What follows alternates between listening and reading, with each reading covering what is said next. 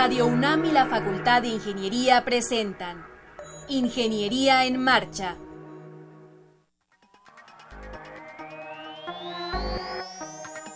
Un espacio dedicado a la divulgación del quehacer de la Facultad de Ingeniería. Ingeniería en Marcha. Le informamos sobre las innovaciones tecnológicas y de investigación. Orientamos en temas de autoconstrucción. Presentamos la cultura y las artes. Y compartimos nuestras victorias en el deporte. Ingeniería en Marcha. Un programa pensado para vincularnos con usted. Ingeniería en Marcha.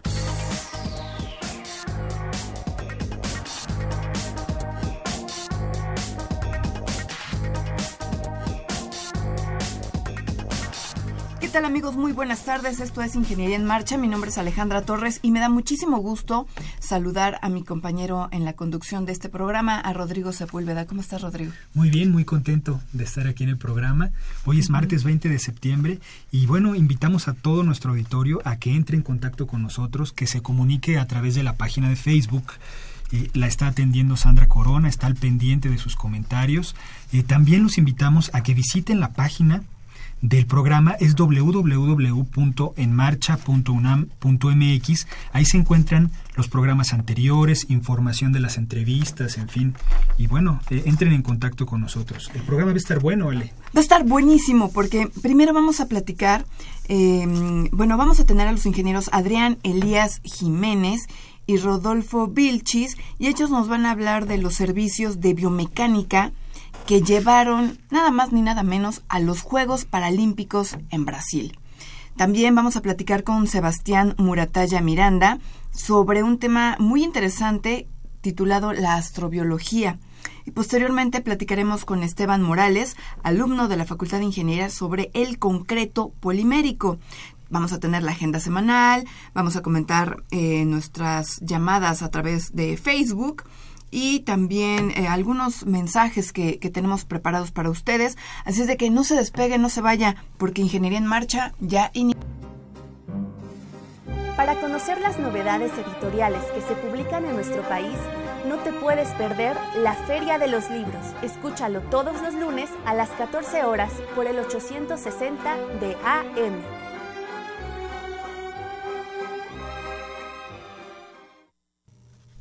Amigos, nuestro primer invitado de hoy es Sebastián Muratalla Miranda.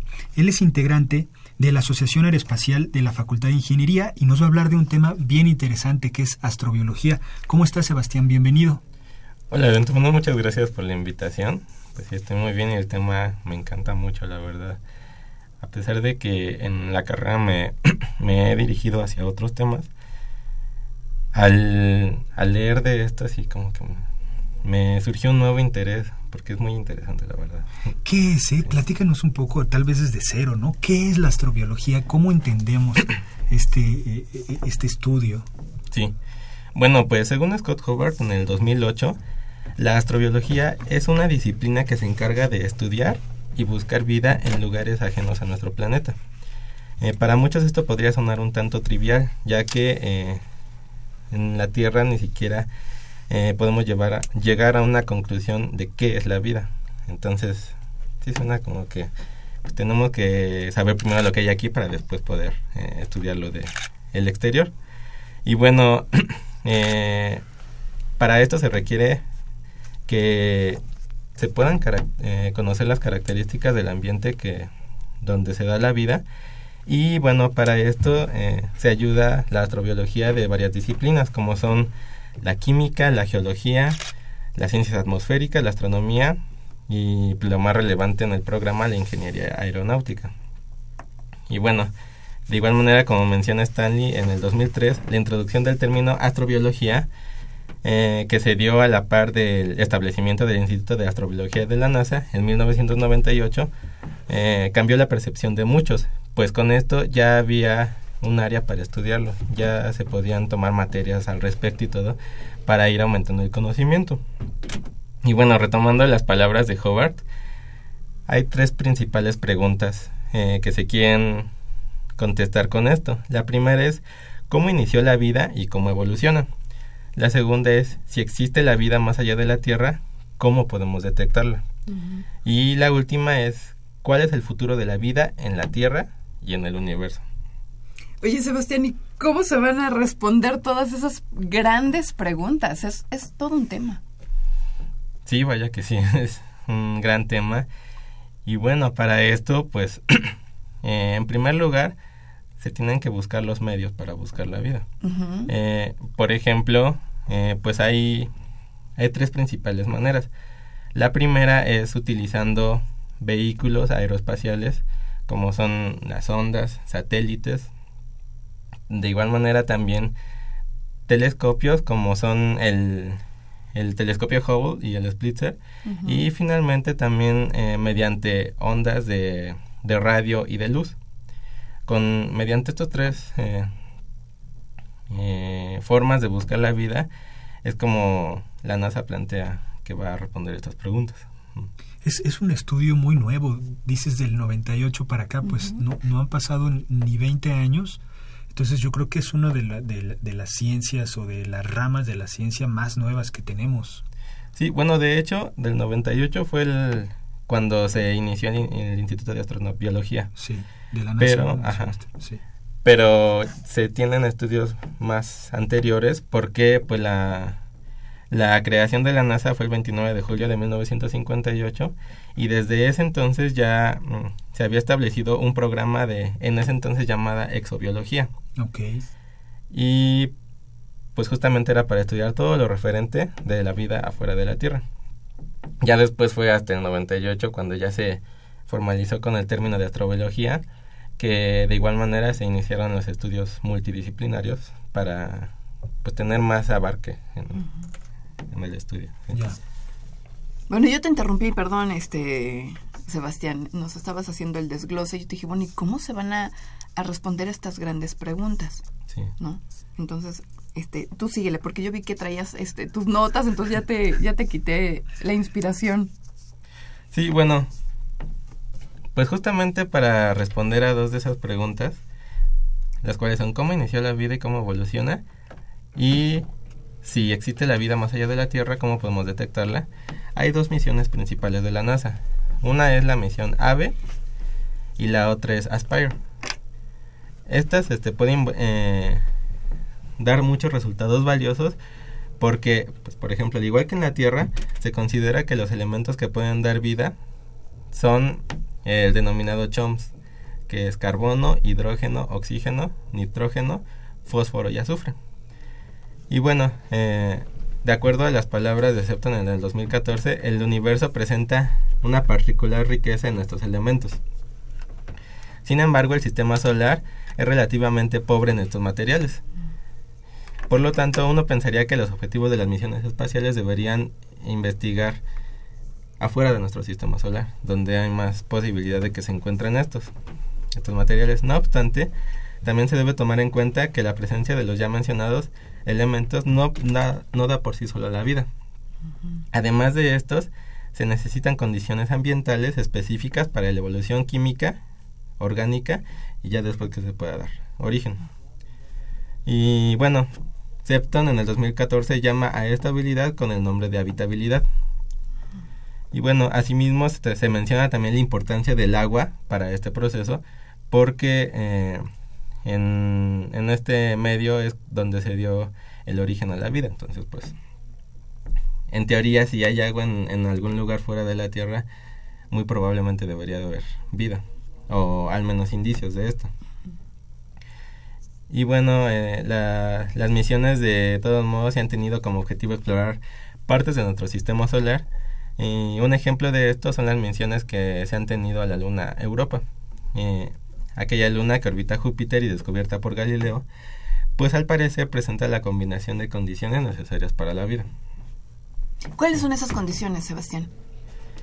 Pues son la, la atmósfera que tiene el, el lugar, principalmente es, es eso que se cuenta con un medio para un medio de atmósfera para que se puedan dar la evolución química de los elementos que ya mencioné. Uh -huh. y, y pues ya, con, con, con, esa evolución, en teoría, sería como un camino. Primero, primero evolucionan los elementos luego se pueden formar las biomoléculas y al final ya dar origen a los individuos.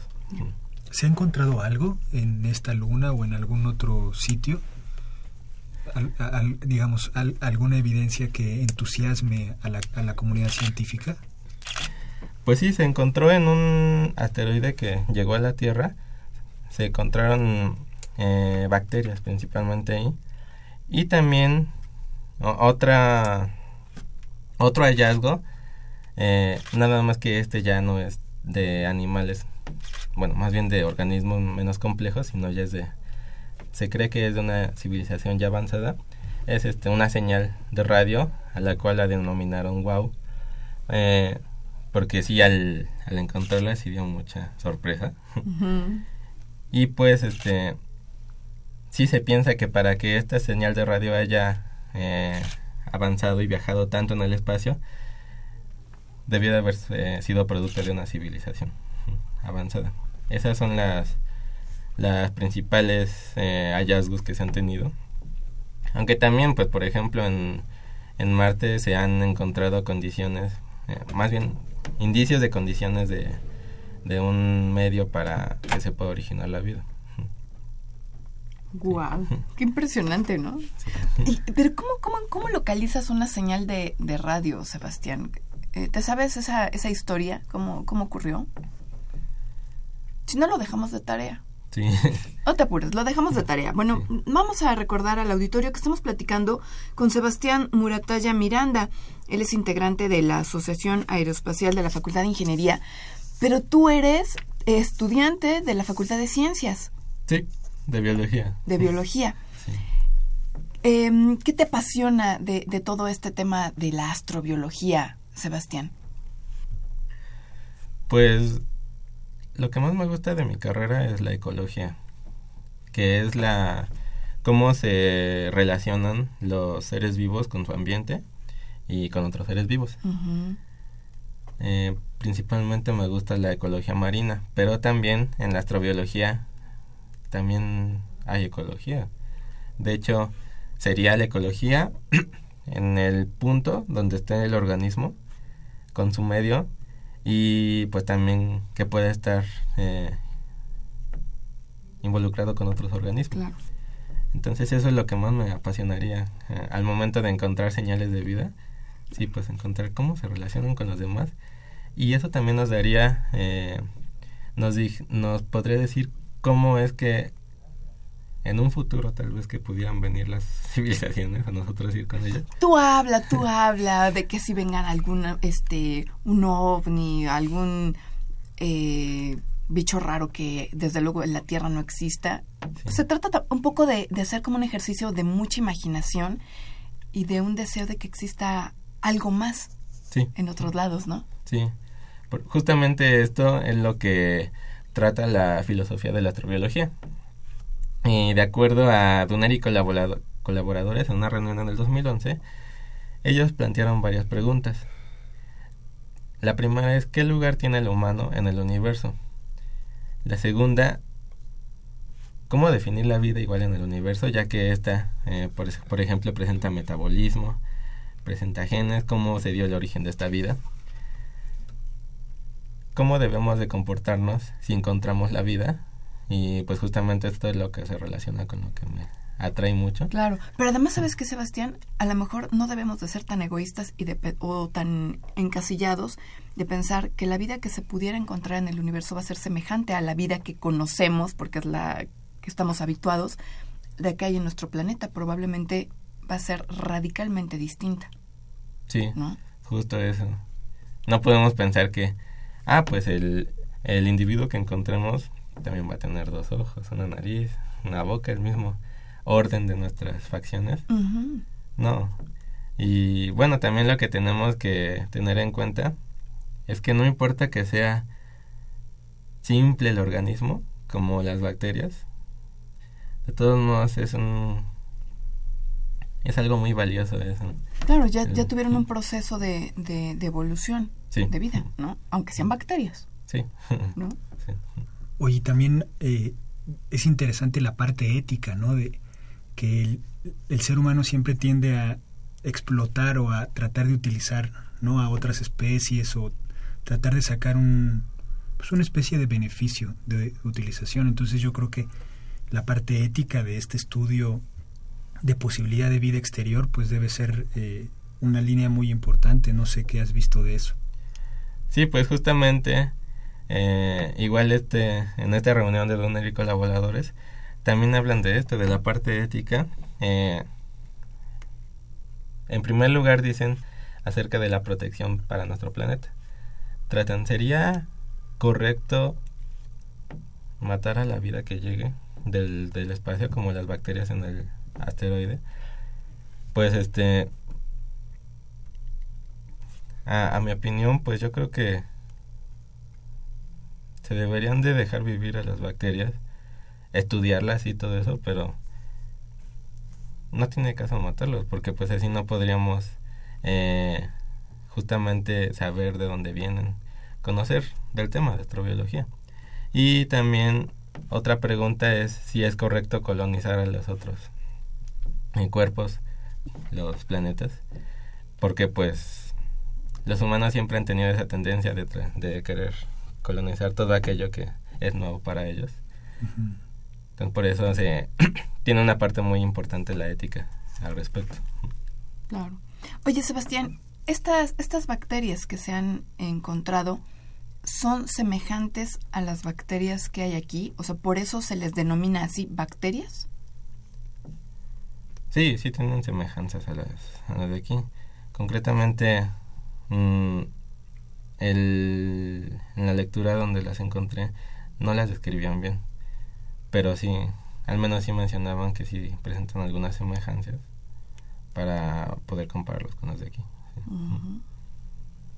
Hijo, está súper interesante. Está bueno, ¿no? Sí, sí, sí. ¿De qué se alimentan esas bacterias? ¿Cómo viven? ¿Qué necesitan para vivir simplemente? ¿Qué, qué, qué comen? Pues hay bacterias que se alimentan de los elementos que hay en el medio, de los uh -huh. minerales, por ejemplo.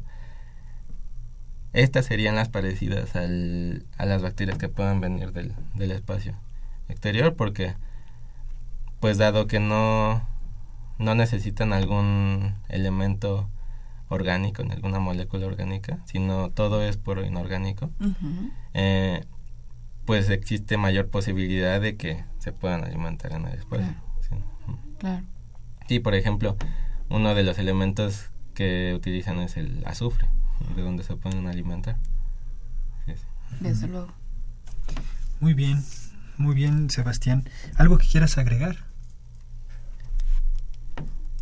Pues sí, eh, finalmente nada más hablar un poquito de la astrobiología en México, eh, eh, ya que esta si la astrobiología por sí sola es joven, la, de la que se ha practicado en México es aún más joven. Claro. Aquí eh, se encuentra en una etapa muy temprana. Apenas se están abordando las definiciones y el desarrollo de estas. Y el organismo más importante en México es la Sociedad Mexicana de Astrobiología, uh -huh. la SOMA, eh, que se fundó en el año 2001. Y pues actualmente son casi 100 miembros de esta la mayoría de en la etapa de licenciatura y de posgrado. Y bueno, sus principales contribuciones son la reunión bianual de astrobiología y la Escuela Mexicana de Astrobiología.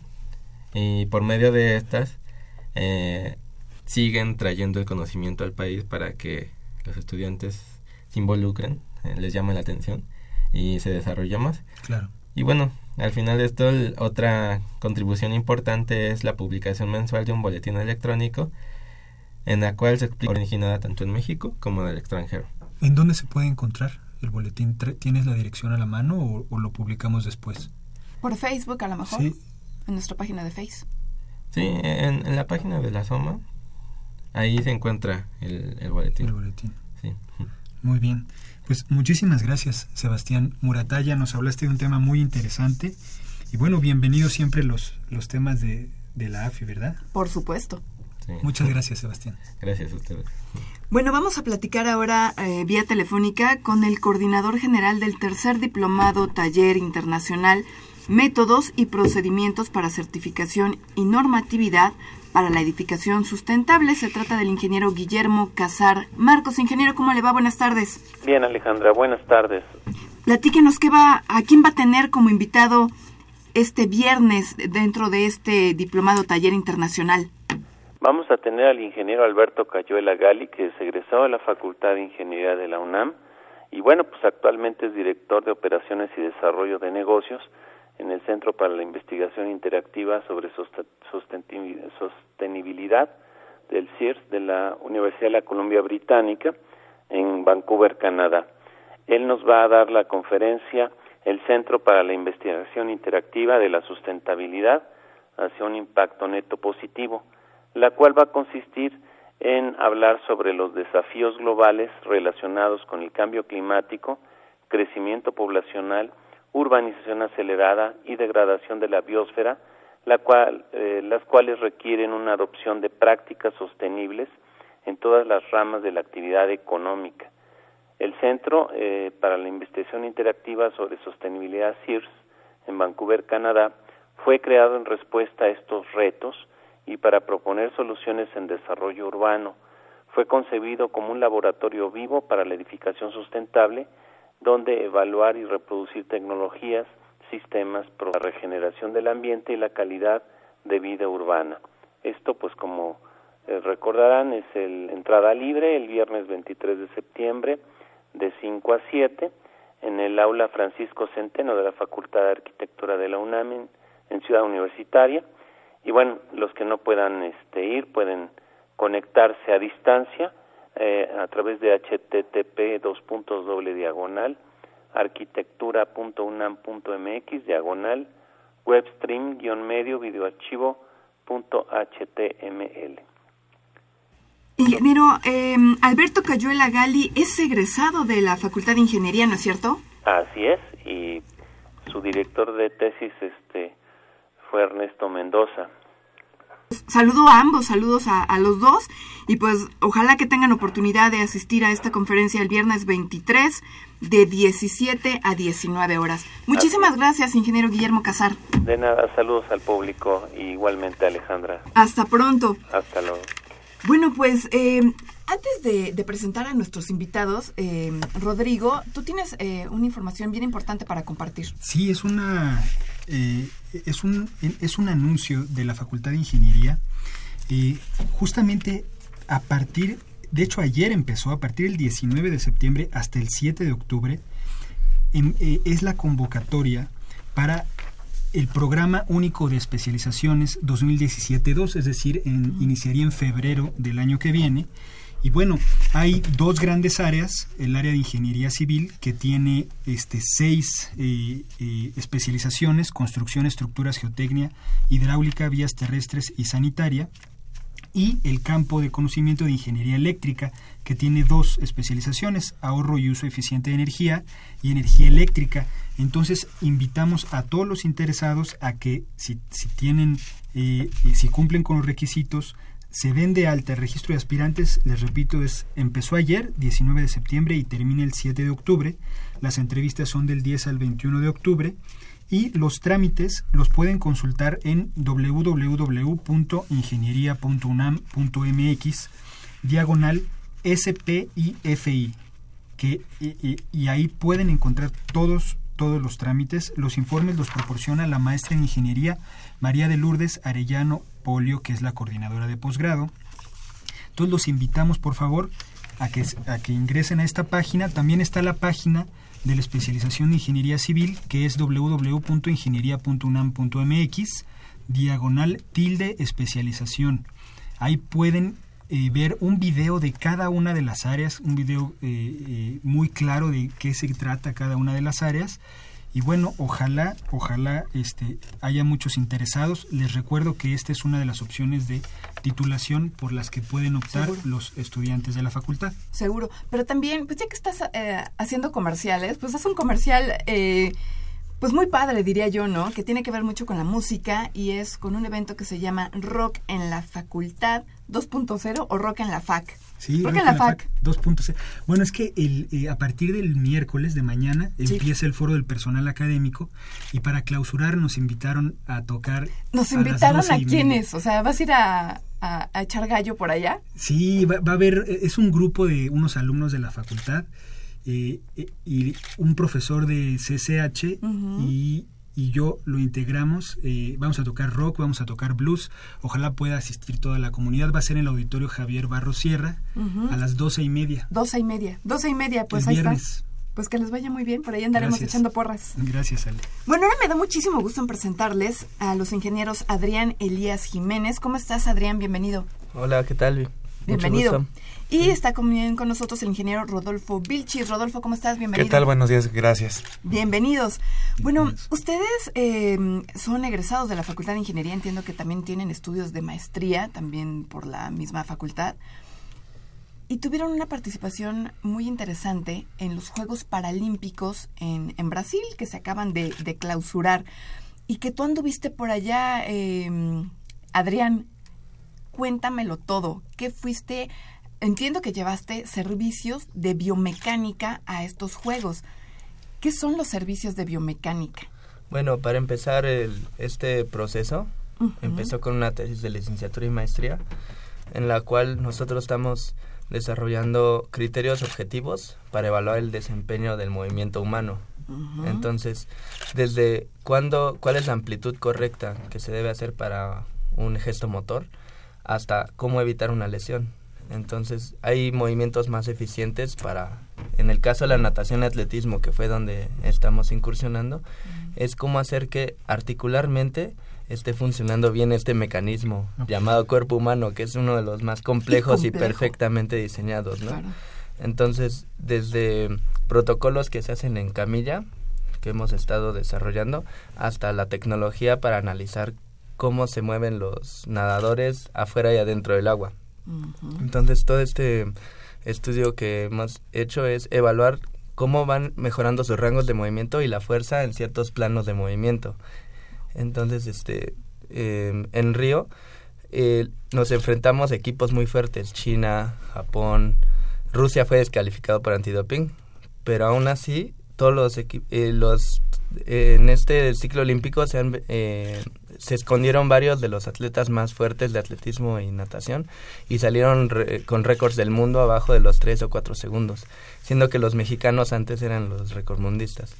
Entonces sí estamos enfrentándonos a otros países donde están haciendo investigación muy fuerte y nosotros estamos entrando a, a deportes olímpicos y paralímpicos para hacer que haya grupos multidisciplinarios que no trabajan separadamente. Nosotros trabajamos con fisioterapeutas, psicólogos, médicos, entrenadores, para que fluya la información y la biomecánica lo que tiene de fuerte es que es el centro común entre varias disciplinas. Porque si alguien está muy concentrado, yo puedo saber si él quiere hacer un movimiento y no lo está haciendo, le digo al psicólogo, sí, sí está muy concentrado, pero no está en el rango de movimiento con el que necesitamos. Y, y al mismo al terapeuta, al entrenador y a todo mundo. Claro. Est- ¿Estas mediciones las hacen durante las competencias o las hacen en los entrenamientos o ambos? Las podemos hacer en ambos. Ok. Nada más que el, el- la instrumentación que podemos ocupar en entrenamiento o en simulación de entrenamiento es mayor que la de competencia, Claro. ya que el reglamento del Comité Olímpico Internacional y del IPC no permite que nosotros filmemos en todas las áreas. Ok. Sí. Eh, Rodolfo, ¿cómo, ¿cómo crean? Ustedes eh, fundaron una empresa. ¿Cómo se llama y cómo, cómo deciden conformarla? ¿A qué se dedican? ¿Y cómo es que llegan a, a los Juegos Paralímpicos? Que es lo que todavía no me queda muy claro. Bueno, para empezar, este, esta empresa surgió como un proyecto que llevamos el ingeniero Elías y yo Sí. eh, hace aproximadamente dos años. Sí. Eh, pues, tratando de satisfacer una necesidad de primero de desarrollar el equipo deportivo para la enseñanza de la gimnasia. Eh, posteriormente se decidió ampliar el panorama de opciones que ofrece la empresa. Eh, a- en tanto relacionado al análisis biomecánico del movimiento deportivo. Ya hemos tenido eh, algunos otros eh, eventos, eh, no a- de gran escala, más pequeños, en los que hemos incursionado a la hora de instrumentar a, los atletas y poder medir sus capacidades eh, y rendimiento energético en el momento de la competencia o del entrenamiento. Más que nada del entrenamiento para poder predecir el rendimiento final del atleta. Claro, ¿cómo se llama su empresa? Biomexanic. ¿Y cómo los encontramos en internet, Facebook? Eh, este, bueno, busquen por favor en Facebook eh, Biomexanic y ahí pueden encontrar la página de nosotros, denle me gusta y pueden, y pueden encontrar toda la información de lo que hemos desarrollado últimamente. Ok, ¿cómo llegan a, a Río? Ustedes ofrecen los servicios de instrumentación atletas. Entonces, ¿cómo, ¿cómo fue ese vínculo para que ustedes fueran a, a los Juegos Paralímpicos en, en, Brasil? Bueno, justamente como comentaba hace un momento, comenzamos con el diseño de equipo deportivo. A partir de ahí eh, se ha ido pues corriendo la voz este, a diversas personas. En particular, el ingeniero Elías y yo fuimos profesores de la Escuela Nacional de Entrenadores Deportivos. Ah, él, él pues, enseñaba instrumentación y yo teoría biomecánica. Entonces, eh, a partir de ahí fue como hemos, eh, como está muy cerca del CENAR y del Centro Paralímpico, se ha corrido la voz. Y bueno, yo debido a otras actividades no he estado ya más en la institución. El ingeniero Elías es el que ha estado eh, más al frente de esta situación. Aunque bueno, al momento de hacer los análisis o de diseñar equipos, de alguna manera siempre colaboramos de este, en equipo. Oh, mira. Ahora, platíquenme un poquito de, cómo fue el trabajo estando allá en, en Río, Elías. Y la experiencia. ¿Con quién trabajaste? ¿Cómo, qué, quiere decir que instrumentaron a un atleta? ¿Cómo, cómo lo entendemos? Pues lo primero que se debe saber es que para analizar un cuerpo humano debemos saber encontrar cuáles son los puntos donde se mueve el mecanismo. Entonces, la, los atletas con los que eh, estuvimos trabajando todos tienen falta de movilidad de la cintura para abajo, ya sea por hemiparesia.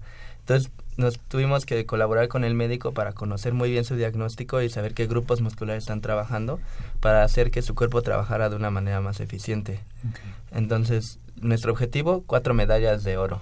Oye, dinos de quién. Yo traigo aquí una lista, este, pero a mí me encantaría que nos dijeras en la disciplina, el nombre y desde luego la medalla, ¿no? Sí, por este, Adrián. Sí, la, por la, la, voy a hablar de las últimas a las primeras. Sí. La última fue de Edgar Navarro de atletismo, al cual lo instrumentamos ahí en el Centro Paralímpico y analizamos cuál era el ángulo en el que debía arrancar para ganar la salida a los demás atletas. Él participó en 100 metros eh, planos. en 100 metros y 400 metros planos. En 400 planos tuvo bronce, en 100 no plata y en 100 metros tuvo bronce, en el cual en 100 metros no estábamos esperando, pero hizo muy buena ejecución. Queríamos récord del mundo, pero este también sabemos que hay muchas circunstancias fuera del control y que los otros países están invirtiendo con mucho más presupuesto a, a la biomecánica y otras áreas afines.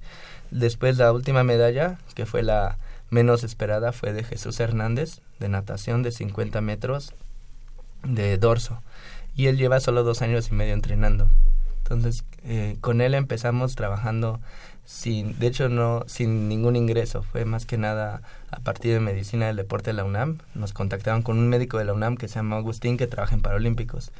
Y empecé a, hacer análisis muy esporádicos. Y él no podía levantar el brazo arriba de los 90 grados. Mm. Pero después del trabajo de biomecánica y otro a nivel muscular, logramos hacer que él tuviera una elevación casi total. Siendo Oye, pero además esto es muy relevante en el caso de, de Jesús Hernández Hernández, porque entiendo que él participó en la disciplina de natación de espalda, o sea, de dorso. Sí. Y pues si no podía levantar eh, su brazo, oye, qué gran trabajo. No, sí fue un trabajo muy fuerte y también logramos este vencer al cuatro veces campeón olímpico y con dos años y medio de trabajo él es un hombre muy musculoso el, con el que trabajamos, pero no tenía comunicación a nivel muscular. Entonces, como hemos colaborado con terapeutas fuera de México y, y dentro de México con diferentes equipos, sabemos cómo el trabajo en equipo finalmente da mucho más resultados que, ah. que individualmente, ¿no? Entonces él fue el logro, de hecho si ustedes buscan la ceremonia, él incluso lloró ah. porque nunca esperaba ganarle al campeón del y ya que es mexicano también. Qué gran noticia. Para ustedes, ¿qué representa eso? pues para nosotros representa que funciona, ¿no? Que no nos estamos quedando, por ejemplo, Rodolfo es del mundo académico, él da clases, hasta en tres universidades ha dado clases. Entonces, la información que le estamos dando a los universitarios es información que funciona, que ya probamos y está respaldada con medallas paralímpicas, ¿no? Y también este otro caso es de Patricia Valle. Ella vino por sus sextos Juegos Paralímpicos y sacó medalla. Y ella ha roto varios récords del mundo, pero avanzó tanto eh, los demás países que creíamos que no era posible. Y como ella tiene dos cirugías, el reto fue con ella cómo trabajarla a nivel biomecánico para que con una cirugía ella pueda rendir como si tuviera 20 años menos. Claro, no, pero además hay que comentar que Patricia Valle, también de la disciplina de natación, ganó medalla de bronce en 50 eh, metros, de pecho. Sí, y sacó bronce cuando las chinas, en China tiene un procedimiento que sacan un récord un año antes, nadie los ve como cuatro segundos abajo, llegan a juego siempre tres o dos segundos abajo. Entonces, este, también hay mucho que aprender. No tanto es que enojarse con los otros países como alguna vez pasa, sino saber que hay algo que están haciendo ellos que nosotros tenemos que hacer mejor, ¿no? Claro, claro. Sí. Es, es para aprender también, ¿no? ¿Qué están haciendo en otros lados y que nosotros podemos eh, hacer mejor? Que desde luego hay que invertir en, en estudios como los que ustedes generan, la biomecánica simplemente, ¿no? Sí, exactamente. Lo, es lo que el modelo que nosotros queremos decir es que si ustedes quieren tener resultados deportivos, deben tener el área de biomecánica y el área de diseño de máquinas dentro de su equipo para poder potencializar la interacción hombre-máquina y la interacción eh, articular interna, ¿no? Que puedan manejarse de manera óptima.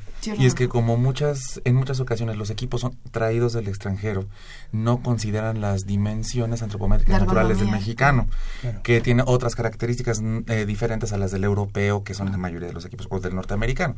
Entonces, en este apartado lo que hacemos es tratar de personalizar y adaptar los equipos existentes a los atletas con el fin de que puedan, como dijo el ingeniero Elías, potencializar más eh, su rendimiento. No, bueno, y ya es una demostración de cómo les fue, ¿no? De que esto funciona y requete funciona, ¿no? Sí, y la otra medalla fue de Pedro Rangel, el cual tuvo una hernia discal y este y fue un gran trabajo que pudimos hacer dentro con un bueno con un alumno de maestría de la Universidad de Colombia y conjunto a él que se llama Cristian logramos hacer que la lesión no le afectara el estilo que él maneja es pecho.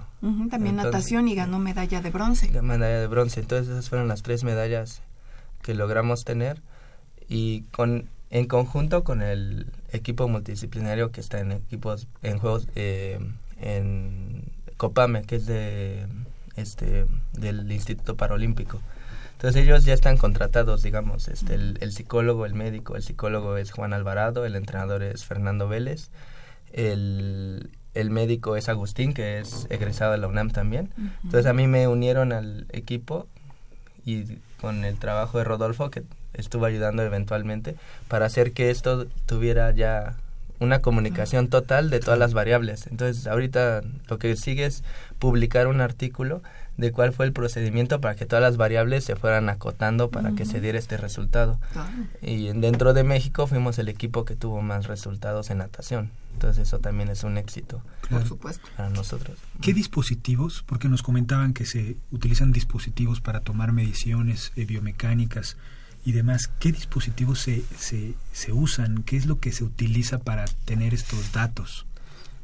Bueno, perdón, entre otros empleamos eh, cámaras de vídeo de alta velocidad con el fin de ver cuadro a cuadro qué sucede en cada movimiento. Empleamos marcadores eh, fotoeléctricos, eh, sistemas de diodos emisores de luz y marcadores de reflectancia.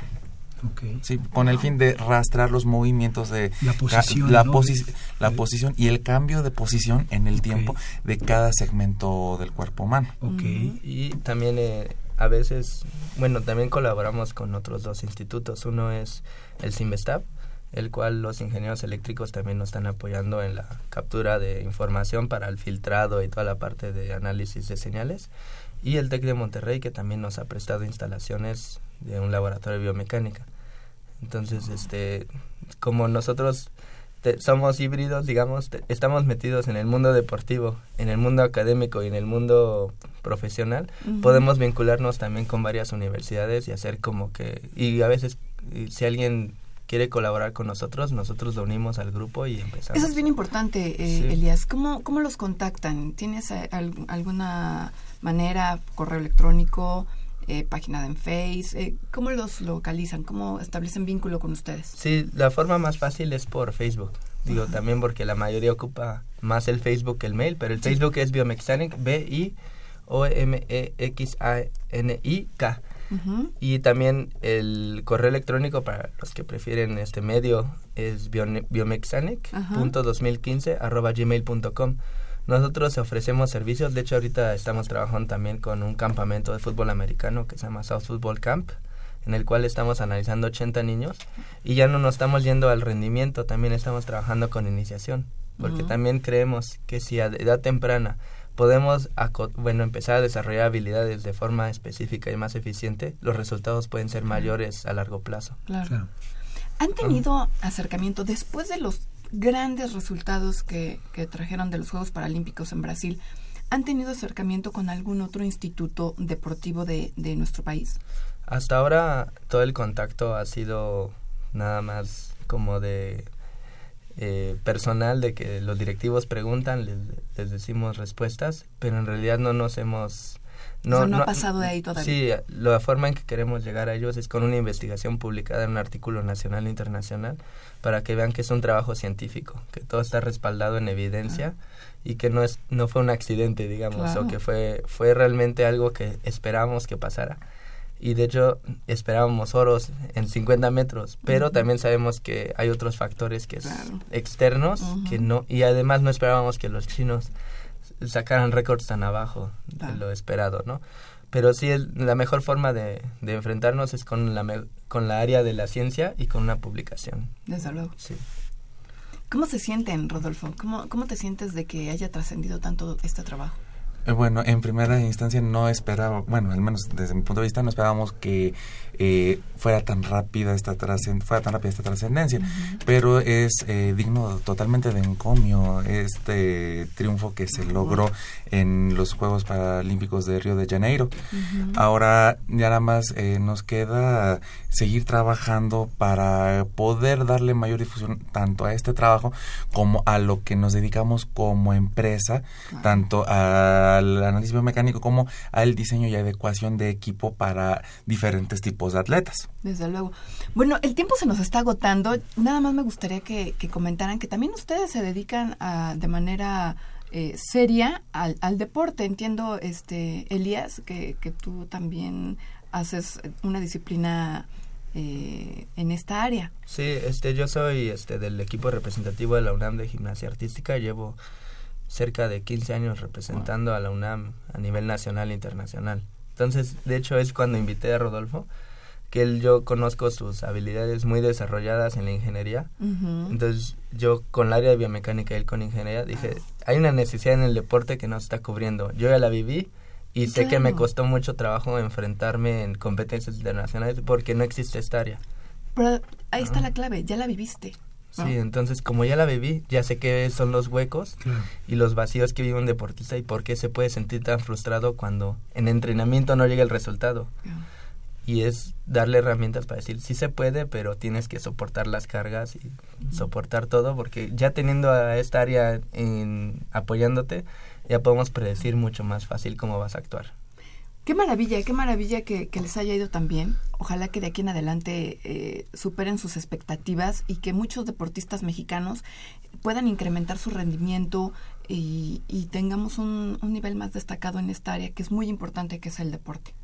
Ah, sí, pues muchas gracias por invitarnos y nos da mucho gusto compartir este resultado que todavía no me la creo siento que fue un sueño en el que todavía no despertamos, pero finalmente se logró y todo, pues realmente creemos que de aquí podemos eh, partir a muchos proyectos y también ayudar a más mexicanos, que es lo que es finalmente una empresa, eso es, además de ser reditable, es para apoyar a México, ¿no? Es el objetivo final.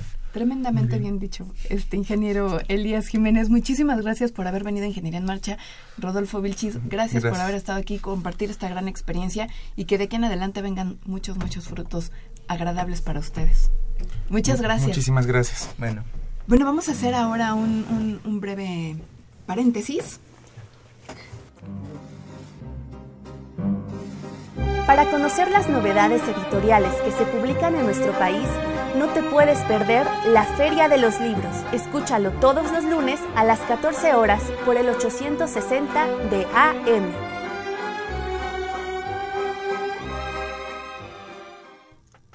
Amigos, estamos de regreso con ustedes. Eh, eh, nuestro último invitado del programa ya ha estado aquí en un programa previo. Él es Esteban Morales Hernández. Él es estudiante de la Facultad de Ingeniería y su tesis es de un tema bien interesante, de mucha actualidad, que es de concreto polimérico. ¿Cómo estás, Esteban? Hola, buenas tardes. Bienvenido de nuevo. Gracias. Viniste en un programa previo a hablar de un tema completamente distinto porque formas parte del selectivo de básquetbol de la Facultad de Ingeniería que resultaron campeones. Así es. Y ahora vienes a hablarnos de un, de, un trabajo que estás desarrollando bien interesante que es concreto polimérico. Y bueno, nos gustaría hablar un poco de él. Sí, eh, mi tesis este, se trata justamente de concreto polimérico, que a grandes rasgos es un material compuesto de una resina polimérica con agregados este, pétreos. Esto nos hace eh, un poco referirnos a los concretos normales. Estos eh, usan un cementante y agregados eh, pétreos, pero aquí la diferencia es el uso de la resina polimérica. Madre de Dios, a ver Esteban, ¿cuántas resinas intervienen en todo este proceso? Bueno, pues aquí hay que hacer un paréntesis porque hay que delimitar hay tres tipos de resina que se utilizan en estos tipos de materiales, que son las resinas poliéster, las resinas epóxicas y las resinas eh, de metil metacrilato. En esta parte nosotros nos enfocamos en la resina poliéster, que es eh, al final del día un, un polímero termofijo. Esto es diferente a los termoplásticos, entonces ahí es donde nosotros estamos haciendo este proyecto, que es un proyecto con una empresa privada y con apoyo de CONACIT. ¿Y, pero qué ventajas tiene, digamos, respecto a un concreto normal? ¿Para qué, para qué hacer un, un concreto que, que, tiene un polímero en su mezcla, en su composición?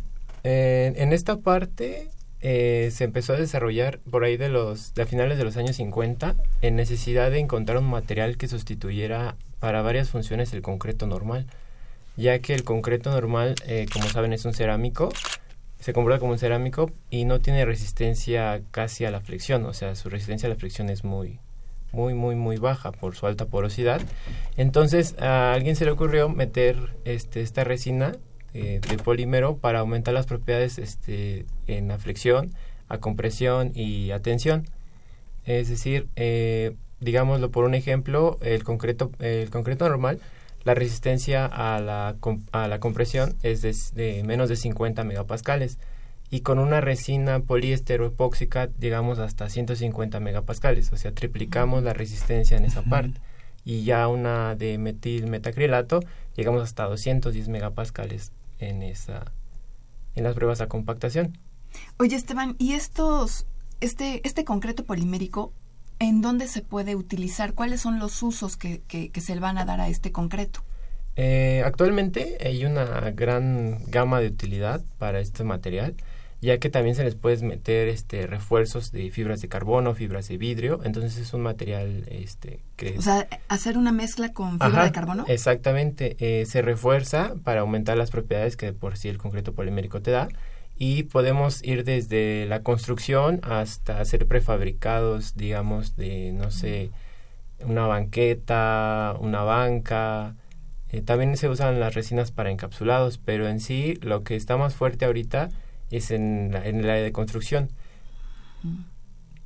Bueno, ¿y cómo, qué, qué, qué estás haciendo en tu tesis? ¿Necesitas algún laboratorio para hacer todas estas, estas mezclas? ¿Cómo te, ¿Cómo te has respaldado en ese sentido? Sí, este, bueno, en el, La tesis es por parte también de que estoy en el laboratorio de procesamiento de plásticos con la doctora Magdalena Trujillo Barragán. Entonces ella fue eh, la que nos ofreció este tema de tesis y allí en el laboratorio este, estamos trabajando con, con la resina, pero también nos hemos este, ayudado un poco también de las demás instalaciones de la UNAM, o sea, porque tenemos que hacer pruebas, digamos, lo de viscosidad para la resina, de exotermia, de granulometrías, entonces ahí estamos trabajando en conjunto con todas las áreas que podemos en la facultad y con el Instituto de Materiales. Mm. Ok, entonces estás eh, yendo allá al instituto a hacer tus pruebas, a, a, ver cómo se comporta, ¿no? Sí, es lo que estamos tratando de caracterizar específicamente para una aplicación de esta empresa privada y estar este, mejorando las propiedades que de por sí ya tiene el concreto polimérico. ¿Nos puedes hablar un poquito de, de este tipo de pruebas? A ver, no todos somos ingenieros civiles, Esteban. Entonces, dime, ¿cómo le haces una prueba a un concreto? ¿Qué tipo de prueba le, le aplicas? Este, pues en un principio nos costó un poco de trabajo porque yo tampoco soy civil, yo soy mecánico. Ah, mira, con Entonces razón. ahí okay. tuve que investigar un poco, pero eh, realmente no existen pruebas para el concreto polimérico como tal. Se basan en pruebas como si fueran a concretos, porque ahí tenemos una mezcla, pero en porcentaje eh, tenemos agregados en la mezcla hasta el 80%. Es decir, la mayor parte eh, son piedras, digámoslo así, y el 20% es polímero. Entonces las pruebas que más se acercan a la realidad son las que les hacen a los concretos. Ya. Mm, mira. Está bien interesante. Muy. Oye, y, y respecto a los costos, o sea, ¿qué tan caro sale que alguien en una obra o que le dé uso al concreto, ¿no? Utilice el polimérico en vez de uno normal. Sí, en esta parte, eh, digámoslo así, vamos a poner un ejemplo, ¿no? En la industria de la, de la alimentación y todo es de la farmacéutica, digamos en un piso, si tú pones concreto, eh, por la porosidad eh, y el tiempo de vida del concreto es más bajo que, que, que el concreto polimérico y su asepsia no es tan, tan buena. Entonces, si tú, si tú te planteas poner entre un piso con polímero y un piso normal, al final de cuentas va a ser más redituable usar un concreto polimérico. Pero la inversión inicial sí es un poco mayor, la del concreto polimérico, que la del concreto normal. O sea, digamos, a la larga A la larga... sale más barato porque es más resistente, tiene mayor vida útil. Exactamente, es lo que se está planteando hacer, eh, mejorar las propiedades que ya tenías. Entonces, es una inversión, pero al final de cuentas este, te va a durar muchísimo más que un concreto normal. Oye, supongo que no puedes, digamos, decir el nombre de la empresa, de la investigación, pero puedes mencionarnos qué es lo que, cuál es la utilidad, o sea, qué van a hacer con, con el concreto o tampoco. Este, no, estamos un ¿No? poquito limitados en esa Qué parte. bárbaro. yo- yo- me la quitaste. Oye, Esteban, a ver, entonces, me queda un poquito de duda eh, eh, que este concreto polimérico se use en el procesamiento de alimentos. ¿Nos puedes dar un ejemplo? Ajá, sí, más que nada es en las instalaciones y en las bases de las, ma- de las máquinas. Digámoslo así que tienes una máquina que va a estar agitando, digámoslo, no sé, algún alimento, un envasado. Estas máquinas son muy grandes, muy pesadas, muy robustas y necesitan unos cimientos de concreto. Entonces, por lo mismo de la alta porosidad y la baja resistencia a los ciclos, se sustituye este material también por su asepsia, entonces este, entrega mejores propiedades, disminuimos el ruido, disminuimos las fracturas, disminuimos movimientos. Vibraciones. Las ¿no? vibraciones Sí. ahí están muy metidas, entonces en esa parte es donde está en la industria de los alimentos y las maquinarias. Entonces, este concreto polimérico ya se usa, pero no es tan eh, tan comercial, no es tan distribuido como el concreto que es- se conoce comúnmente. Sí, eh, comúnmente pues tú puedes ir a cualquier lugar donde distribuyan cemento y compras el cemento y hay tablas que te dicen cómo hacer un cemento para un colado, para una pared o para un piso. Pero en este caso, como las eh, son muy específicas las cosas que tú quieres hacer, pues tú necesitarías eh, hacer la mezcla o hacer los porcentajes que debe de llevar. Porque, digámoslo, en el concreto eh, puedes usar gravillas, pero comúnmente son de río, piedras de río, cosas Sí. así. Aquí puedes usar sílices, aquí puedes usar cuarzos, aquí puedes usar Wow. eh, carbonatos de calcio, diferentes granulometrías. Entonces, dependiendo de lo que tú quieras hacer, es específicamente la resina que quieras y los agregados que quieras. Entonces, Oye, qué interesante difícil. tu tema de tesis, ¿eh? Qué, qué, qué buen tema. Sí, entrada. sí, este, sí, me pareció muy interesante cuando me lo presentaron. po- Y no tenía idea, la verdad, yo no tenía idea de, de, de este, de este material compuesto. Ujú, ¿Estás trabajando- que investigar mucho. Sí, claro. ¿Estás trabajando solo o hay otros eh, eh, estudiantes que aspiran a titularse con otra, digamos, otros aspectos de la investigación? En ese proyecto sí hay otros este, compañeros, pero en lo que estamos desarrollando en la parte del material estoy yo solo nada más. Ok. ¿Cuándo te vas a titular, este Esteban? Pues esperemos que ya en noviembre ya terminemos el, el proyecto y ya tengamos fecha para el examen el profesional. Pues ya merito. Sí, ya falta poco. Nos avisas, porque yo creo que ya después ya nos podrás dar un poquito más de información y todo esto. Y, y que regreses más adelante y nos digas, a ver, llegué a esta conclusión. Estos son los resultados. Sí, claro que sí, sí. Si, si me lo permiten. eh, Pero por supuesto. Sí, claro que sí, estaría aquí de nuevo con ustedes. A Pues ver si en la muchísimas siguiente gracias. visita nos revela Sí. para qué se utilizó Sí. en concreto. Sí, esperemos que sí se pueda Se dar esa puede. información. Pues suena maravilloso tu tema. Muchas felicidades. Ojalá que te vaya muy bien. Pues, seguramente te va a ir muy bien en, en tu examen profesional. Muchas gracias. Y, y ya más adelante ya nos dicen, ya estoy titulado, ya puedo hablar más, ya puedo dar más información y, y compartirlo con la gente que escucha el programa, ¿te parece? Sí, claro que sí, sería un placer regresar aquí. Pues para nosotros también va a ser un placer tener aquí nuevamente a Esteban Morales Hernández. Y bueno, pues vamos a, a invitarlos a que escuchen nuestra agenda semanal.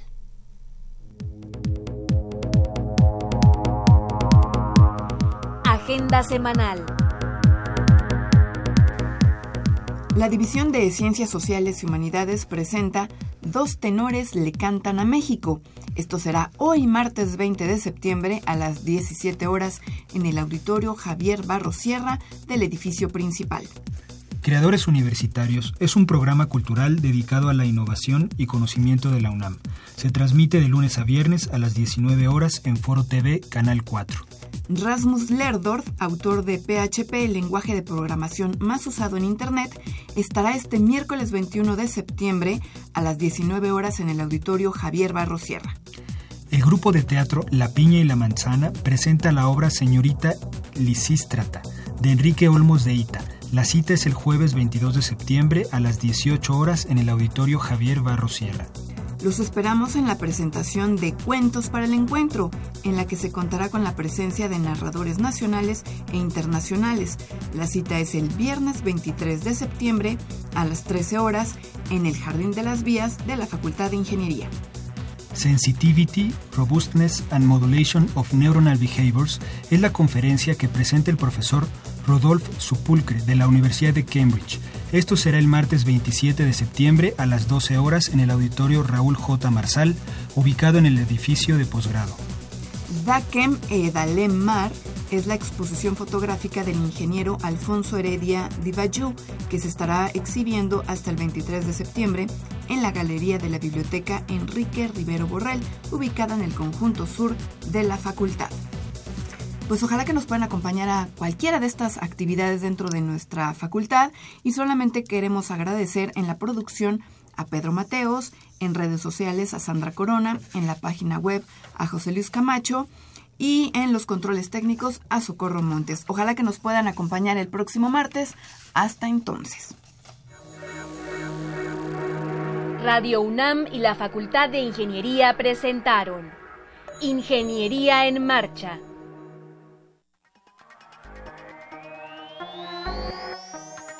Un espacio dedicado a la divulgación del quehacer de la Facultad de Ingeniería.